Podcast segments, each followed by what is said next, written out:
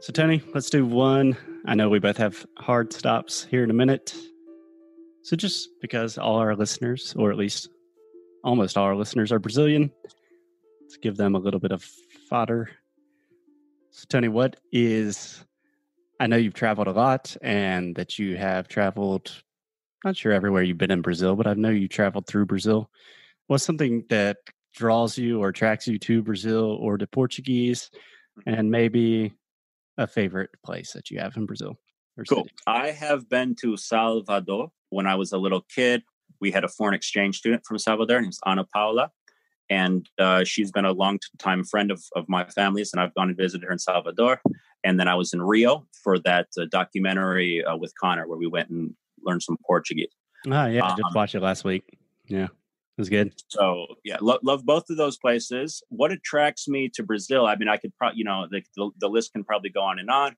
What attracts me to Portuguese? This is a uh, an answer that I like to give uh, often, which is uh, so as a sort of language nerd and language file, right? Um, I find that the texture of Portuguese is super cool, and I find that the texture of Portuguese and the sort of shape that that it makes, sort of synesthetically, is awesome. Uh, a lot of languages are too. I love Spanish as well, but Portuguese has a little special something. And the way that I like to illustrate that is this: if you consider the word song in uh, Spanish, it's canción yeah. And for me, that has an angular, it goes, it goes up and then down. Canción. It's like maybe a little bit of wiggle for the yo, like the, the diphthong, but it's mainly angular, right?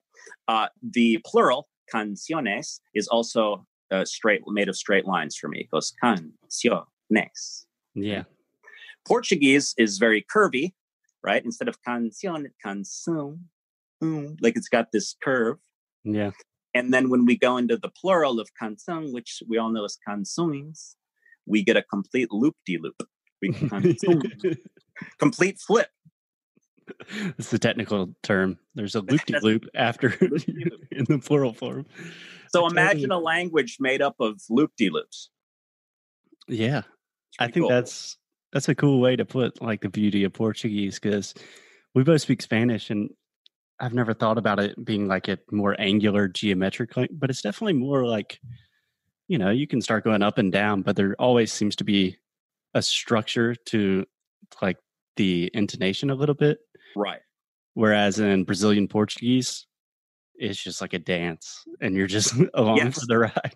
Yes. And consider the way that canción is written and how canção and especially canções is written. We get a tilde over the what? Over the the E or the O, the O, right? The O. Uh, the O. And then we get a cedilla under the C. That little cedilla, it's like a beard. and then the and then the the tilde is kind of like this like co- basically the, the, the the word itself looks like it's in like this sort of like carnival costume. looks like it's doing like a samba thing. It's like just just visually, it looks like it's it's dressed up. Yeah, yeah, man. You never fail to give me new illustrations and mental visualizations to think about these things. Good. It's awesome. It's awesome. Good. Cool. So, Tony, I don't want to take up too much of your time, but you know you are always more than welcome and much appreciated. I appreciate no, I, I, appreciate. I always have a, a, good time. Anything you want to um, give to our listeners in way of where to find you, free resources you have? I know you're full of them. Uh, my website's langmatrix.com. That's L A N G M A T R I X, langmatrix.com. Has that changed from TonyMarshMethod.com? Yeah, I've sort of uh, narrowed my focus into the into the the matrix concept. I mean, it's all it's always been that, but instead of it just being Tony Marsh Method, what well, what is what who what is that?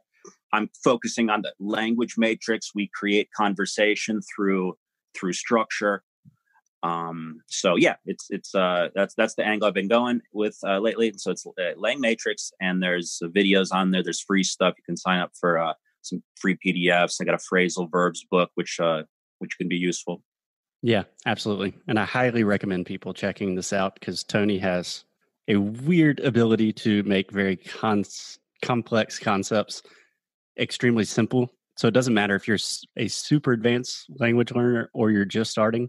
I think all of your resources and just everything around you kind of shakes things up the way that you will approach languages in a Thank really positive way.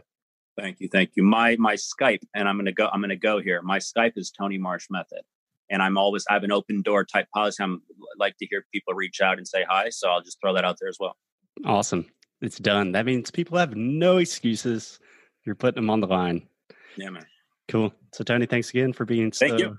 Thank you. open and always just dropping knowledge, man. That's no, it's totally my pleasure, Foster. Thank you. Sweet. Well, I will talk to you soon. See you, Tony. See you, man.